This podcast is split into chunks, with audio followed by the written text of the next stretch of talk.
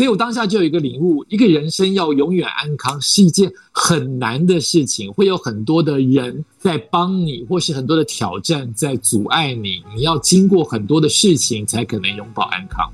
嗯，那真的是蛮特别的一段体验。嗯。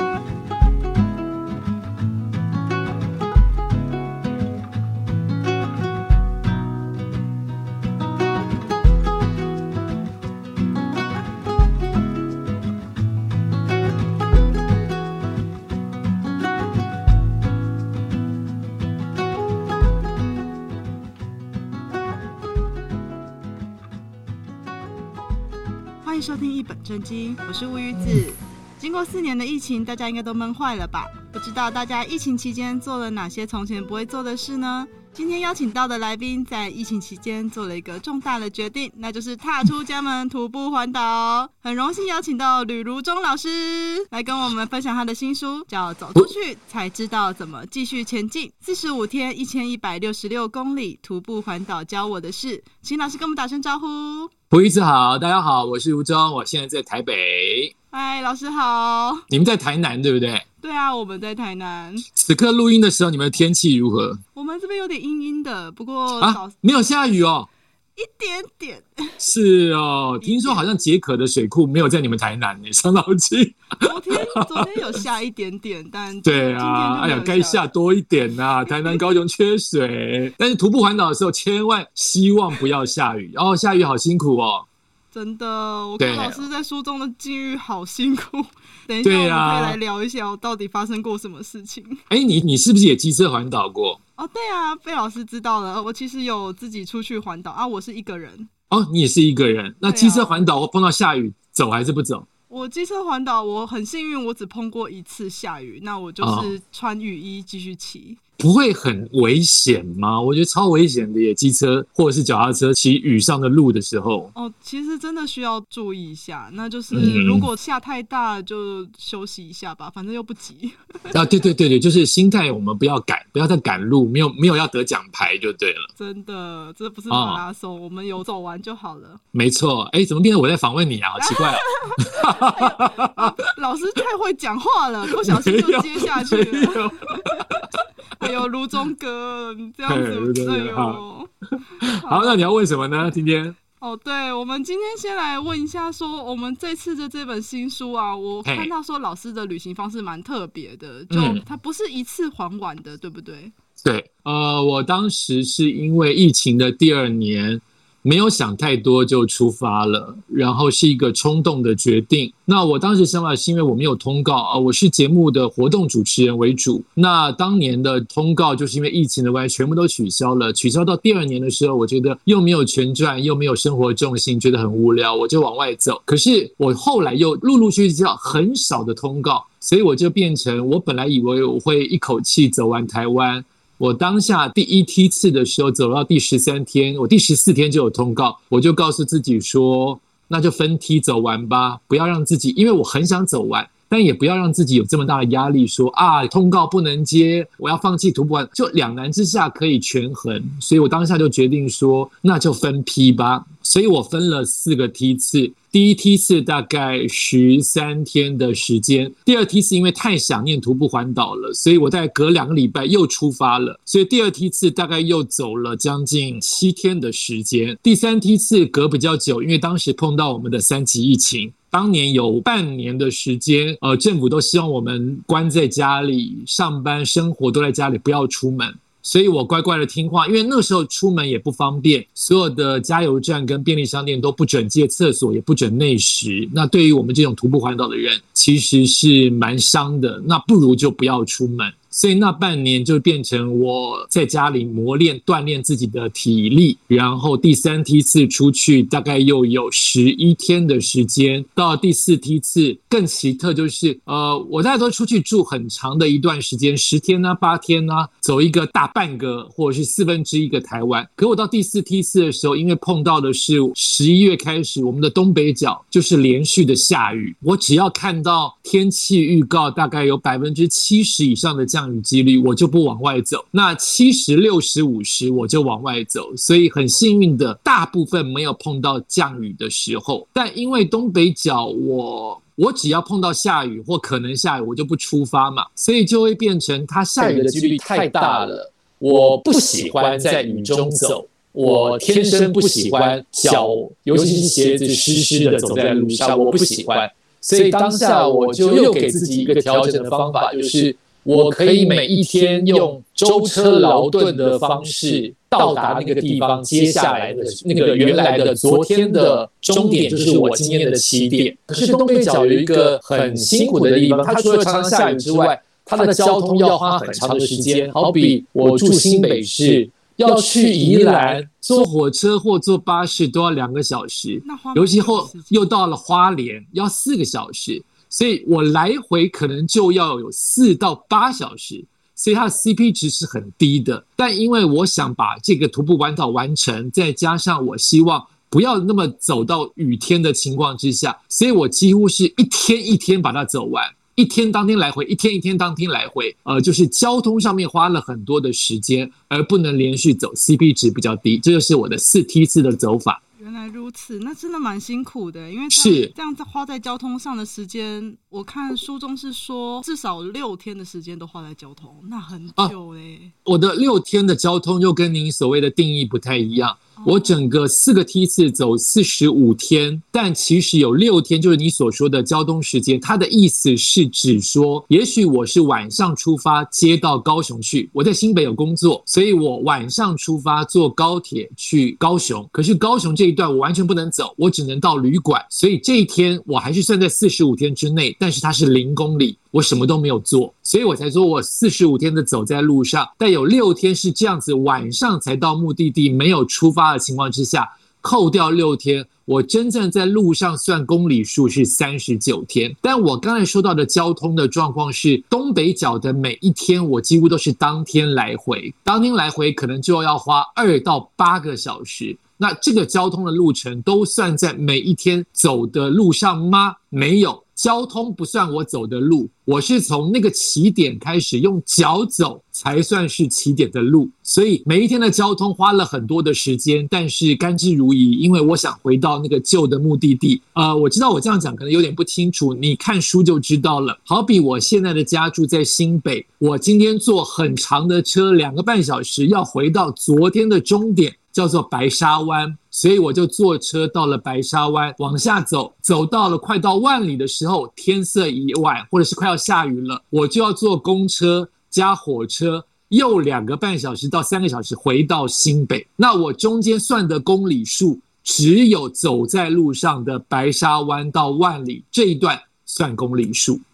哦，原来是这样子，有点复杂哈，拍谁哈。在理解中，但其实也蛮好懂的啦。就嗯，其实就是用拼图的方式把它慢慢拼图，对对对对对对。我觉得用拼图这个概念还蛮好懂的。嗯嗯。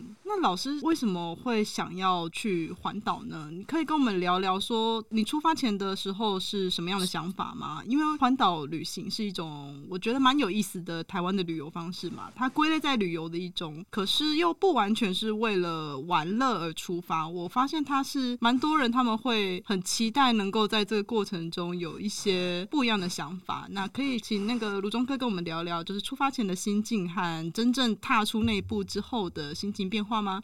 呃，我习惯国外旅游，我对台湾认识很少。对我来说，东京跟曼谷像我家一样，我去了五十次，去了三十次，很熟很熟。我没有在台湾好好的玩的经验，所以我的心中并没有徒步环岛，也没有环岛对台湾旅行的念头。纯粹是因为第二年的疫情，我想到我第一年都没有赚钱，都一直在家里，取消了所有的通告，我时间好多，再加上有一点落寞，因为我每一年的开工，大概大年初六、初七，我十几年来都帮某一个企业主持团拜，已经主持了十几年了。第一年取消，你会觉得是疫情；第二年本来可以办，但是因为有一些安全的心态。所以是临时取消的，因此我本来大年初五还在期待我大年初七要上班了，但大年初五告诉我取消了，所以我有点落寞。那我的心中并没有要徒步环岛，也没有要徒步，只是因为我常年来散步是我最擅长的运动。我体育很烂，我打球很糟，虽然我个子这么高。但我很有信心的是散步这件事情，因为从小散步到大，而且对我来说，每一天五千到一万步是很容易的事情。太阳下面晒，月光下面走，都是很容易的事情。那我那一天只是单纯大年初七发现，我今天本来就是应该通告取消，我干嘛那么早起呢？我失眠了，我三点四十五起床，不知道干嘛，因为那一天我本来期待早上七点要去团拜的，可是现在没有了，我就开始打包行李，也没有任何的想法，所以这算是人生最冲动的一个决定，就是我就是把我能知道可以走在路上的旅行要带什么呢？我就带两套衣服而已，塞到我的包包里面去，就开始五点半就往外走，还不知道要干嘛，就是往外走。往外走的时候，我有参加跑团，跑团的人我还故意躲着他们。因为我不希望让别人觉得我好像要做一件大事，当别人觉得知道我做一件大事，这件事情就变成我一定要做了。但如果我没有碰到任何的熟人，我从新北出发走到新庄，觉得累了，我偷偷的回家，别人以为我今天只是早上出来散步，不要告诉任何人。所以我躲过了三次路跑的认识的跑友，直到六点。我站在新北的一个著名的观光景点，叫新月桥。我在那边傻乎乎的在拍照，说：“哇，清晨的黎明真好看。”我在拍照，后面有人拍我，是刚才我特地躲掉的三个跑友之一。他说：“吕如中，你在干嘛？”我居然就白痴到这么诚实，说我我我想徒步环岛。啊？什么？你想徒步环岛？你要徒步环岛？好，他就马上在群组当中告诉所有的人，我的群组大概有两百人。所以开始叮叮咚咚，叮叮咚咚，吕如中徒步环岛，吕如中靠腰，这件事情变成真的要做的事情，一发不可收拾。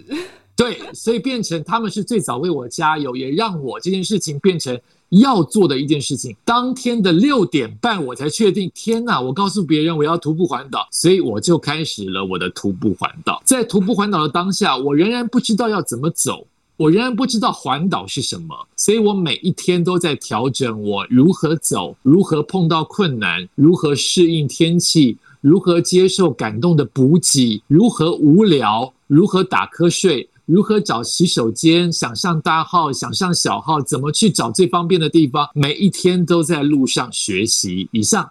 哇天啊，这真的是一个误打误撞的结果哎！是啊，你知道吗？如果我们在台湾走，比如说在新北市走，在台北走，我已经很习惯捷运了，在我们台北市跟新北市，所以我很清楚的知道，只要靠近捷运，一定有洗手间可以上，附近有便利商店可以喝东西，可以吹冷气。我要做什么，我都知道。即使我再怎么不熟那个台北市的某条街，我都有信心可以找到最快的补给。跟让自己解决问题的地方，但离开了新北市，进入到龟山，在桃园，对于我来说，全部都是陌生的环境。所以我是从头开始了解啊，便利商店好好哦，以前都不知道小七跟全家这么好，怎么这么好，有冷气吹世界这么爽的事情，为什么书跑这么好喝，为什么可以买第二瓶六折，这件事情会让我这么快乐，都从第一天开始了解的，以前绝对不会有这种。很三八的感受，重新理解了这个世界的美好。真的，真的 就是越简单的越美好。以前都要名牌，对，都要穿名牌，都要穿西装，是我主持活动的必备的嘛。头发 set 起来，然后人要帅帅的，穿名牌的皮鞋，背名牌的包包，主持的样子人模人样。没有哎、欸，现在在路上我最高兴的就是看到小七，我最高兴的就是看到加油站，因为代表我可以尿尿了，我代表我可以去喝个凉的了，好快乐。就这种简单的快乐，在四十五天当中，每一天每一个小时到两个小时都会发生一次。哦，我看到说在书中你有提到一些无法解释的神秘体验哦。听说哦，哦，听说卢中哥累到想放弃的时候，曾经遇到一只橘猫来给您呼呼，请问这是怎么回事？这是真的吗？啊，这是真的，因为我影片有拍出来。我在呃，有人说走路或运动都有撞墙期。我从第一天开始脚痛，如刀割般的疼痛，到第十天已经不能走了，变成每一步都要休息一下。当一段路每一步都要休息一下，你一个小时能走多久？你一个小时大概只能走个二十公尺到五十公尺，这么的疼痛，所以我已经决定要花钱搭小黄从云林搭到台北市。我已经这么想，要花这笔大钱赶快去就医，我太痛了。所以我走在云林的路上，我其实是一边流汗，一边靠背，一边请观世音菩萨帮我。一边不知所措，就是一个慌乱、满身大汗的慌乱，非常的痛。然后走在路上，你知道我们最怕碰到，我明明是一个爱狗的人，我自己养狗，但我很怕忽然冲出来的黑狗会咬我。大部分他们不咬，他们就是出来吓一吓你。所以对于动物这件事情，我从徒步环岛当中。我几乎没有太多的时间去逗动物。以前呢，走在台北市啊，摸摸流浪狗什么。但我现在因为疼痛，跟因为我怕被狗追，跟被狗咬，我已经没有再理会动物了。哎，这个时候来了一只橘猫，就像加菲猫一样，但它瘦很多。那那个时候，因为我已经在跟观世音菩萨在对话，说：“观世音菩萨，你不是一直显灵吗？别人都说你显灵吗？你很厉害呀，你怎么都没有帮我嘞？你不见了吗？我一直在念你的名字，一直在信仰你，到底在哪里嘞？你不是都帮我化险为夷吗？我痛死了，我是要回新北。我就是这样抱怨的语气，跟观世音菩萨抱怨。对对对对，就是一个无那个无奈的老男孩，爱生气的老男孩，碎碎念。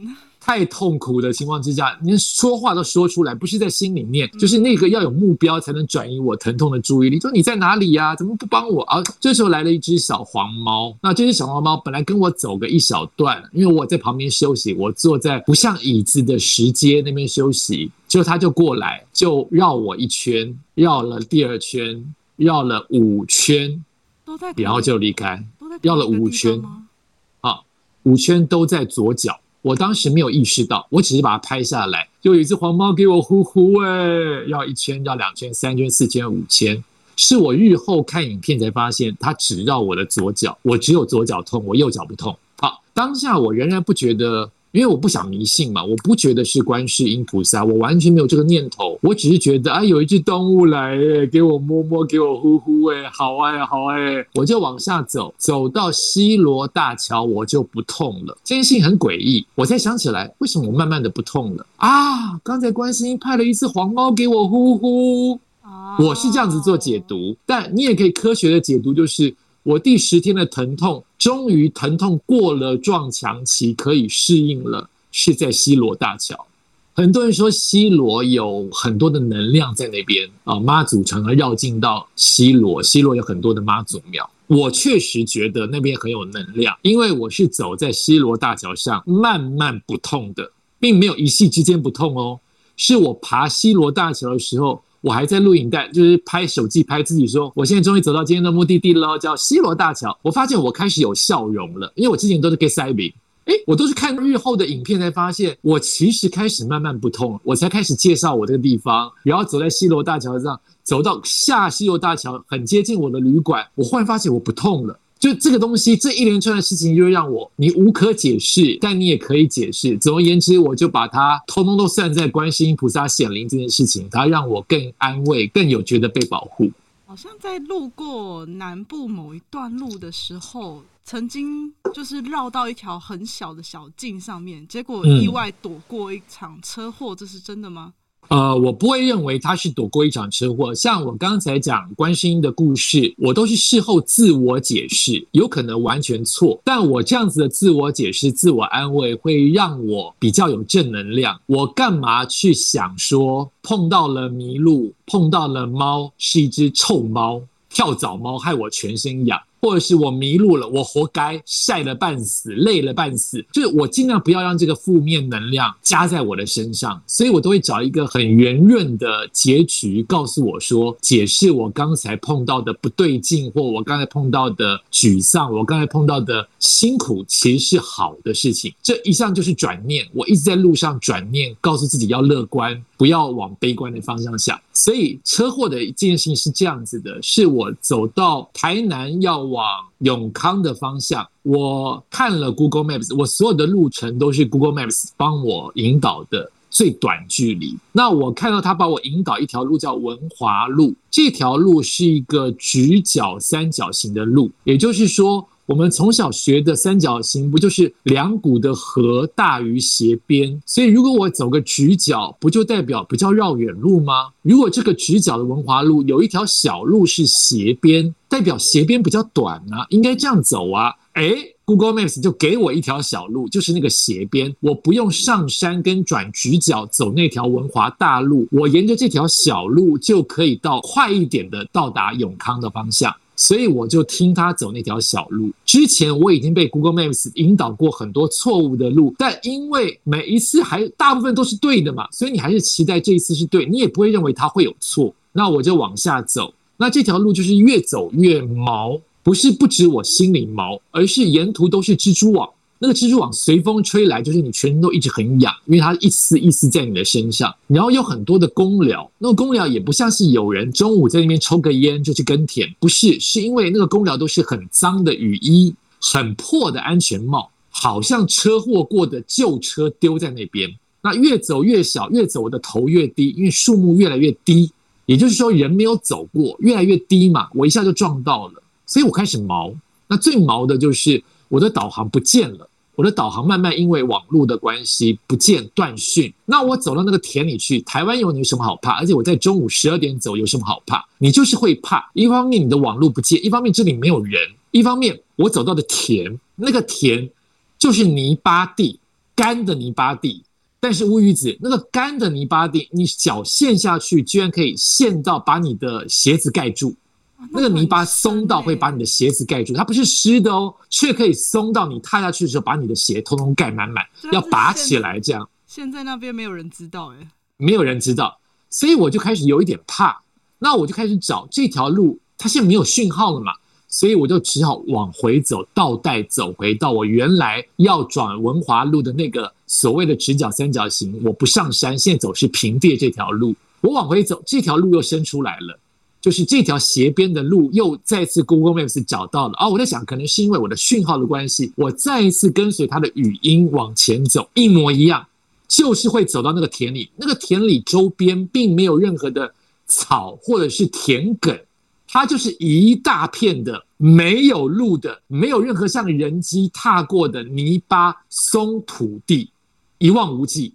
那现在那个文华路在我的。如果是时钟的方向的话，它大概就是在我的一点钟、两点钟方向，远远的在那边。我就说，我怎么走过去？这边没有路啊！我又倒回去，我走三次哦，我又倒回去。我看到一个很恶心的现象，就是我越看到网路出现了嘛，就是网路开始越接近市区，越接近大马路，网路出现讯号出现，那一条斜边的。小路就像要怎么讲，很像那个超人电影。当你开始爆血管的时候，那个血管的血路会通顺，会爬满，会忽然涨红。它就在我的手机伸出了那一条路啊，那条路根本没有那条路，它是在手机里面自己伸出来的一条路，好特别啊。那好特别，我就把它拍下来，因为我不要不让别人觉得我是胡说，我就把它拍下来。因为现在走了三次都没有找到那一条可以快快的到达永康的路，所以我就只好乖乖走那个大直角，就是文华路。走了累得半死，就回到你所说的车祸，我就看到了文华路的底端，在永康的方向路上躺了那怎么翻的车啊？垃圾车翻车。所以警车也来了，垃圾车翻到臭到不行，翻车诶，这个垃圾车要怎么开这么大一台要翻车呢？所以我就告诉自己，哎呀，不要因为刚才的迷路走了这么多一个小时，都陷在死胡同当中，都觉得很沮丧，又晒了半死，你就把它当做是，是不是因此避过了一次可能碰到的车祸？这个垃圾车翻在路中间，会不会如果我早一点走来，就可能会目睹或是碰到？我是这样子给自己解释，让自己开心很多。但乌鱼子，其实这件事情还有后续，我不知道，我忘记我书里面有继续写。我继续到那个垃圾车的时候，Google Maps 又帮我伸了一条路出来，那条路一跟永康是完全相反的路，我也有拍下来，但我没有放在书里面。就是它让你东绕西绕，就是不会去永康。我也不知道那天发生什么事情，他就是只就是鬼打墙，他就是让 你绕到离永康很远的地方，所以我当下是自己判断，因为永康我看得到 Google Maps 在那边嘛，那个方向，我是自己判断，现在往西、往上、往北走到永康火车站，我完全不再信 Google Maps，因为他帮我伸出了两条离永康很远的路。所以我当下就有一个领悟：一个人生要永远安康是一件很难的事情，会有很多的人在帮你，或是很多的挑战在阻碍你。你要经过很多的事情，才可能永保安康。嗯，真的是蛮特别的一段体验。嗯。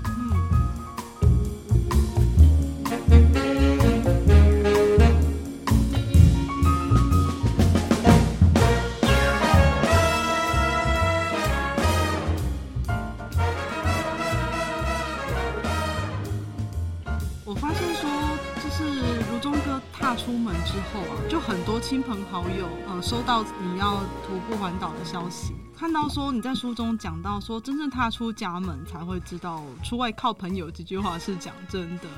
那老师在书中有遇到很多热情的朋友，有些是曾经一面之缘，也有些是路上认识的陌生人。那请问这些朋友，他们在你环岛的时候风雨无阻的前来支持，在书中我们也有看到很多则很感动的故事，可以请老师跟我们分享几则特别印象深刻的吗？呃，我就讲一个小事，但是因为走在路上，你心会变得越来越柔软，所以我变得越来越爱哭。所以，也许一般的人会觉得，金信这么小，你在哭什么？可是我当下就是满满的感动。我是个活动主持人，所以我大部分跟我接触到的都是企业或者是公关活动公司的窗口，呃，跟我谈如何主持一个活动、尾牙、春酒、记者会。所以很多的活动公司跟公关公司都跟我联络，我们都保持着君子之交淡如水，并不会私下约去喝咖啡跟吃饭。仅仅在要做活动的那两个礼拜到一个礼拜或是一天之内碰面以后就断了联络。那我走在路上走，从台南进到高雄的时候，然后我每一天都会在脸书告诉大家我今天走到哪里了。但我不会讲得很清楚，因为我终究希望不要有人去拦截我，也可以避免一些，也许会是一些不好的人跟着你，总是安全一点好一点。所以我通常都讲得比较模糊，或者是我已经经过了那个地方，我才讲说，好比我已经走到了屏东，但是我跟大家讲说，我现在刚离开高雄，就是我希望大家不要等我。啊，虽然这件事情微乎其微，但是我还是安全起见，不要讲太详细。那我从台南进到高雄的时候很困，所以我吃了两次早餐，又在小七里面打瞌睡。所以那一天的一早，我每一天都五六点出发。那一天一早从台南入境到高雄，可能已经到八点了，太阳都出来很热了。其实可能你五点出发，六点就到高雄，但是我那天就是走的特别慢，又一直爱困。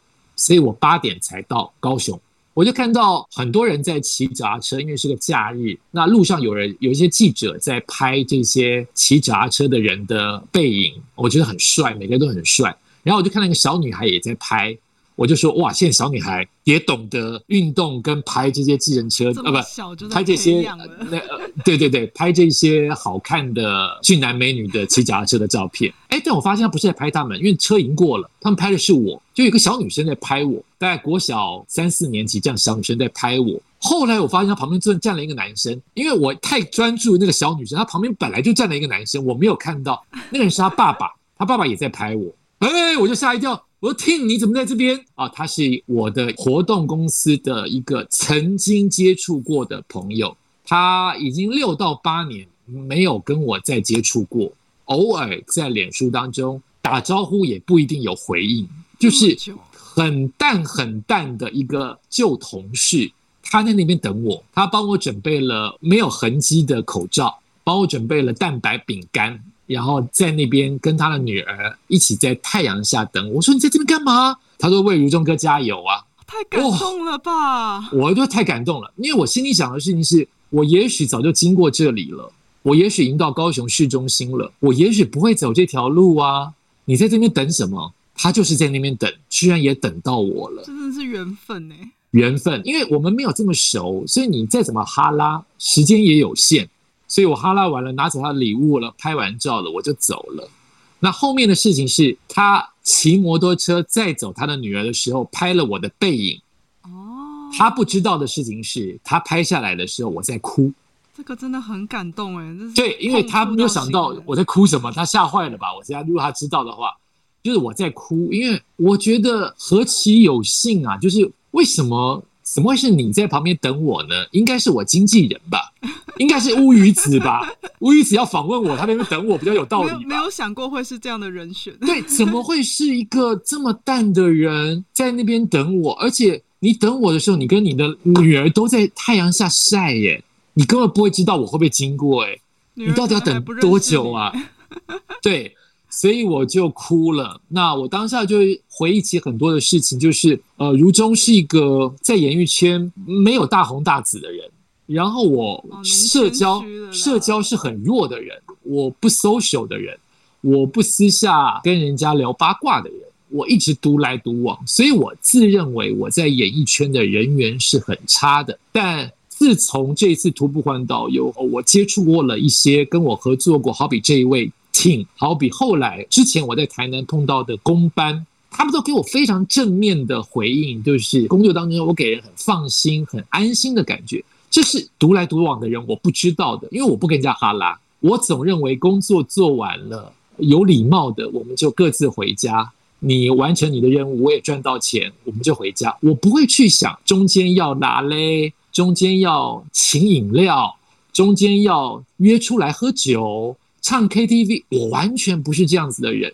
所以我认为我的人缘很差。没有想到在这次徒步环岛当中，他们帮我补给的过程当中，告诉我你是个人缘不错的人，你是个被我们欣赏的人，所以我哭啊，哭到不行。一个大男生走了啊，当然有有最大的可能是因为我太困了，所以那个困的眼泪出来，我哭到哭软了。对对，我大概哭了一公里哦，好长哦，有点太长，这个戏演的太足了。就是你怎么哭那么久？我就是一发不可收拾，也把那个疲倦啊，跟这这些日子的辛苦啊，统统都哭完了。我是这样想的。哦，这这真是蛮感动的，就是嗯，从前都不晓得的事情被旁人点出来。对对对对对，嗯，原来如此，原来如此。然后接下来的路途到了高雄男子那段就危险了，对不对？那边有一段叫男子百慕达三角洲，对，哎呦，那一段其实你有走吗？你当时骑摩托车有走吗？嗯，我在那段迷路过好几次，欸，我后来去高雄住朋友家，骑摩托车还是迷路。那段是真的很容易迷路，真的超容易迷路的，迷航在三角洲里面，而且还用走的，他真的不适合用走。告诉大家，大家都说我走是错误示范，他真的不适合用走的，因为太危险。那边真的很危险。对，哦，那对那段走出来之后，反而是后面的人行道又在让老师就要一直叠，是吗？因为我徒步环岛的第一梯次痛到猫来了之后就比较好，并不是全然不痛，就是慢慢慢慢比起之前的疼痛好太多。那到第二梯次的时候，它痛感很晚才出来。比如说我可能每一天呃两个小时要休息一次，到第二梯次走到台南高雄，我大概可以三四小时再休息都没有问题。但我走百慕达三角洲的时候，那个男子百慕达的时候，因为它的大卡车真的很贴近我们，再加上它其实有变道楼梯可以上男子百慕达，但我找不到，而且那个便桥、那个便楼梯、方便的楼梯，其实布满了别人的盆栽跟垃圾，所以你不会觉得那边有一条路可以上桥。因此，我就是像车子一般逆向的爬它的边边手扶的地方。可以翘上来一点点的，高高的一点点，一个像像像一个阶梯般的那个窄窄的十公分的这样子的路，只要有车经过我就跳上去，不然你就全程的踏到慢车道上。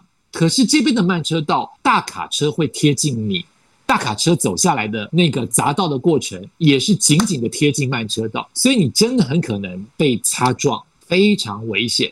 所以我在楠梓百慕达要上桥的那一刻。我其实犹豫了超级久，一直告诉自己说：真的要上去吗？还是我坐捷运过去算了？捷运过去也不是我回来的路哦，捷运是绕到另外一个地方去。所以我一直在告诉自己：我真的要上去吗？大概犹豫了半小时，硬上，趁他们有红绿灯的时候硬上。可是红绿灯你能上坡，你能卡多久？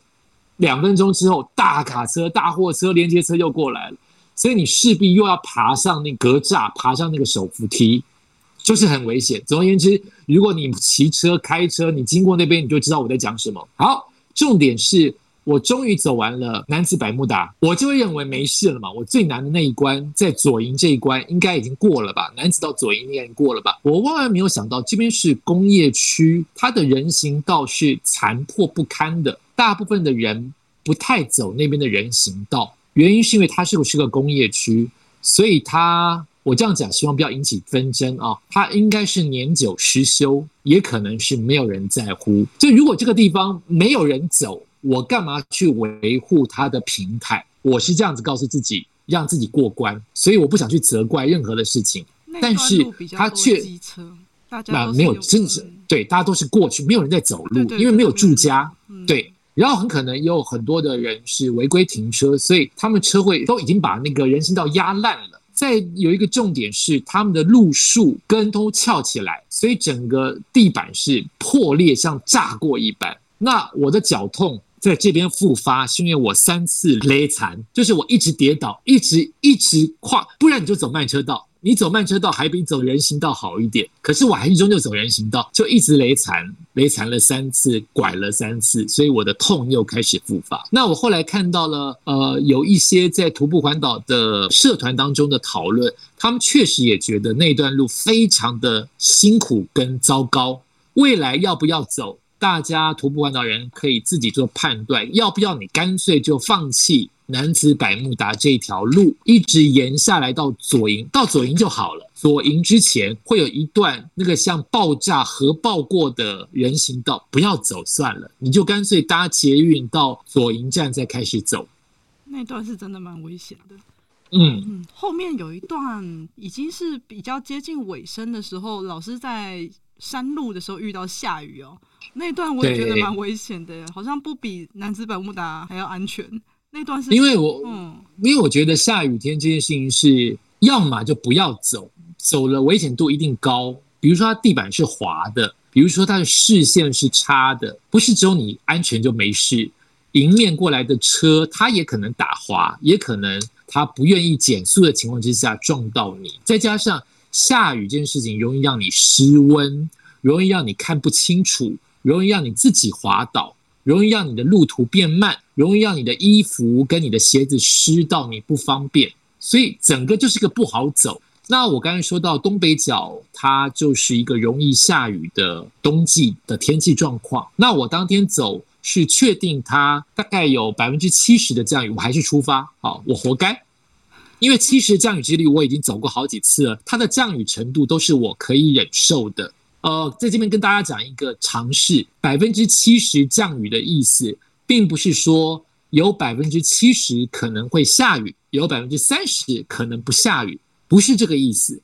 我后来才知道，百分之七十的降雨是指这个地区有七成的地区在下雨，有三成的地区不下雨，所以你不会猜到你走的这条路到底是在七成之内还是三成之内。但我都是让自己觉得没关系啦，应该七成就我会有幸运的，观世音会帮我啦。哦，我就不会碰到下雨了。那确实我也这样度过了三十几天，碰到的雨都极为。那那一天要走的时候，确实在出发一直走到五 K 之内，都是微雨到阴天，非常的宜人跟凉爽。直到进入到一个隧道，整个气候大改变，所以隧道它就是个山嘛。山就会有所变化嘛，所以我在那边经过了那个隧道之后，那个大雨就是没有办法呼吸的大雨，就是你没有办法有时间停留，把包包里面的雨衣穿起来，跟雨伞拿出来，你就全湿了。除非你要一直待在隧道里面，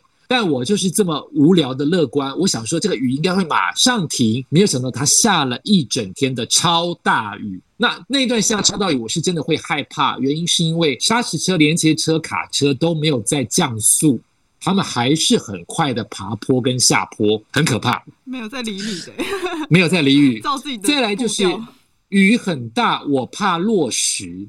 一边是海，一边是山崖，你到底要走哪一边呢？我走逆向车道，它就是接近山崖。山崖我怕落石。我总觉得下雨不就是落石会很容易碰到的情况吗？所以我就会毛。再加上雨会让我整个重量变重，那个湿已经是内裤都可以挤出水来的那么湿，所以你就放弃了。你有没有撑雨伞跟有没有带雨衣都无关了。其实当下你会觉得有一点，就跟刚才迷路一样，就是会觉得真的有人知道我在哪里吗？我现在此刻在东北角，我在深澳，大家知道旅途中在哪里吗？我失踪了会有人关心吗？因为此刻大雨的时候是十点，早上十点，每个人都在上学跟上班。我没有工作，我来徒步环岛做这么苦的事情，还淋雨，万一碰到落石，万一被车撞，我是不是活该啊？我这些事情是不是活该？就是那个负面情绪一直出来，就是我在干嘛？我连个雨衣都没有，我撑伞撑不住，但我怕手机湿，就是各式样的负面情绪来。直到我碰到了三个人，我后面的大雨淋雨都让我。因为这三个人的力量给了我往下走的力量，所以我说很多的贵人、很多的贵事都是转念一念之间。我碰到的第一个人是当地的居民，大雨哦，超大雨哦，我已经湿到只好在那个他们的很难碰到民宅，你就唯一碰到的民宅是个杂货店，我就在杂货店的门口躲雨，但是雨还是飘得进来。那就有一个老太太在那边剥菜、剥豆子之类的，隔壁的车道就有一个女生没有带雨伞。欧巴桑全身淋得比我还惨，从对岸的车道，也就是他住在那个比较临海的地方，走向这个卖杂货店的地方。这两个女人就聊天，一个是全身落汤鸡哦，那个菠菜的没有淋到雨的欧巴桑就问那个淋得比我还惨的女人说：“哎，你别可以逗啊，你别可以逗伊。”那个淋雨的女人就说：“哦，蛋姐，你不要给点头吗？她全身都湿到很丑，很可怜。”可他待会还是可以做他一般要做的事情，就是可以点到吗？哎，这件事情给我很大的鼓励耶，就是哦，就是淋雨没有那么了不起。对我来说，淋雨是个灾难，一大堆负面情绪都来了，好像快要死掉了一般。可对于当地人或海女或潜水者、冲浪者而言，淋雨就是淋雨啊，没有什么负面不负面。哦，这件事情给我很大的鼓励，这是第一件事情。第二件事情，我碰到了一个猛男。他应该是跑三铁的，玩三铁的。他全身的肌肉就是你很像那个健美先生那一种。他是骑脚踏车，跟我一样。他躲在是公车亭，全身穿满了高科技的贴身的车服，以及高科技的，看起来是个有钱的骑车的玩三铁的人。我经过他了，我要去 Seven 买雨衣，所以再怎么躲雨都没有用，我一定要往前走，不然我只能继续躲雨。他就是雨这么大。所以往前走的时候，我看到他，他也在躲雨。我就跟这位年轻人说：“大哥加油！哇，你好厉害哦！你居然可以骑脚踏车。”我是单纯的称赞他跟鼓励他，没有想到他告诉我说：“哎，拜托你才厉害好不好？我是骑车，你走路，哎，你才厉害好不好？” 哦，我被深深的鼓励到。第二次就是我认为你们这些猛男骑脚踏车在路上超容易滑倒，你们才容易跌死的好不好？可对别人来说，我比较辛苦。我比较危险，哎，我被一个这样子的猛男生这样，我有一点吓一跳，跟我获得了自信感，就是我不要妄自菲薄。我现在做的事情不全然是每个人都可以做得到的，我不要妄自菲薄啊。就是第二个碰到的人，情境有一点像那种英雄惜英雄，你们互相有一点有对方的辛苦，互相觉得对方的成就很，你才辛苦。他说你才辛苦，好不好？对对对。然后碰到第三个人，第三个人是跟我一模一样打扮的一个小女生，我猜她大概不到三十岁。她迎面走来，我们两个都是徒步环岛的人。他撑着雨伞，穿着雨衣，很靠近落石的那一边的山崖，跟我面对面。我就看着他的眼睛，跟他说加油。他跟我说你也加油。我们就这样擦身而过，没有做任何其他的合照或什么。我这一件事情给我很大的鼓励，就是不是只有我一个人在吃苦，其实世界上很多事情都很苦啊，运动很苦啊，减肥很苦啊，工作很苦啊，上学念书很苦啊，什么都很苦。我不要那么放大，我现在做的事情很辛苦。有人跟我一样也在淋雨。有人跟我一样也在徒步环岛，有人跟我一样现在正在被上司骂，有人跟我一样现在正在离婚，很多的事情都很苦，甚至可以说大部分的人都觉得工作很苦。所以我不是那个唯一在地球或是在台湾受苦的人，就是这会让我少自怨自哀，也会鼓励到我说，就淋雨吧。就把淋雨跟落汤鸡这件事情简化成，它就是你淋了雨以及身上是湿，不要把它延伸成我好可怜，或者是我好不幸，或者是我好衰，或者是我这么辛苦是为什么？我不要把这个负面的放进来，它就是一件单纯的我正在淋雨，所以赶快解决淋雨这件事，以及赶快回家。我是这样子看这件事情。嗯，原来如此。在书中可以看到老师蛮乐在其中的。环岛是不是真的很有趣？你觉得这样子一趟旅行下来？呃，我其实，在走的当下，它会让我很多莫名的开心跟感动，很多次，它一直在每一天出现。但我现在回到家里跟写这本书，走出去才知道怎么继续前进。我觉得旅途中在路上真的很辛苦，他有一点点像是苦行僧。他的这次的徒步环岛很累，很晒。很磨练他的心智跟体力，它是一件辛苦的事情，但我还是要鼓励大家走出去的原因，是因为你走在路上不会觉得你辛苦，是你走完了或你不走。你想象的时候比较辛苦。我没有走过徒步环岛，我觉得什么是徒步环岛？苦死了，晒到不行。我想象很辛苦。我走完了，我觉得哇，我好厉害，我真的走完了。因为当下真的太晒了，那个体感温度应该有三十八到四十。我走完了，我有这个资格说它很辛苦。但你真正的走在路上走出去的那一刻，你都在解决问题，以及都在当下那一刻，当下赶快找到。阴凉的地方喝水，赶快找到小七尿尿，赶快找到下一个旅馆在哪里，还没有找，你都在解决问题，你不会觉得自己辛苦，因为你在活在当下，那个东西的感觉是很生命力的，是很有 power 的，你不会觉得辛苦，辛苦通常都是你原地不动，或者是你太多的想象，它才是辛苦的。其实我发现说，在每一本书的那个内页啊，在右下角都会有一个 QR code，那个难道对每一天的影片吗？每一天的影片，请大家扫来看一看。每一天的影片，我都把它配合着书中的。也许影片达不到呃文字的力量，就让别人觉得细腻。那影片的话是真实，你可以自己去对照一下。你希望真实的看到如中走在路上，还是希望更多的想象的话，就用文字来看。在最后的一天那一段路，感触是特别的深刻的。那一段路，老师也有剪成一段，呃，我记得有长达十几二十分钟吗？有二十几分钟，二十几分钟很总结的一段影片，那一段影片很感动，请大家一定要有机会去听一下。希望大家也看一下影片，看一下书，并不是鼓励大家一定要走徒步环岛，但鼓励大家一定要走出去，不管是旅游，不管是你现在坐困愁城，你现在很多的事情钻牛角尖，你现在很多的事情裹足不前。我比较讲的是心态跟人生生命的历练，比较不是在讲环岛这件事情。希望大家有机会来看一看喽。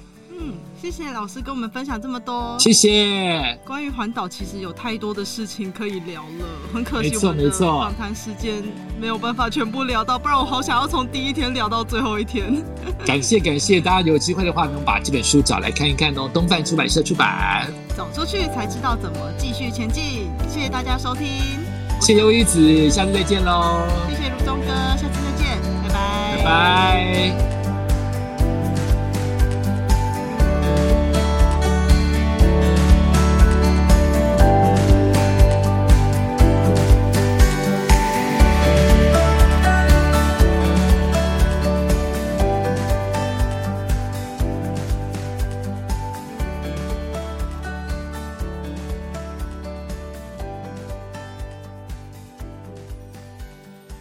我其实也有环岛过，是啊，对，我是机车。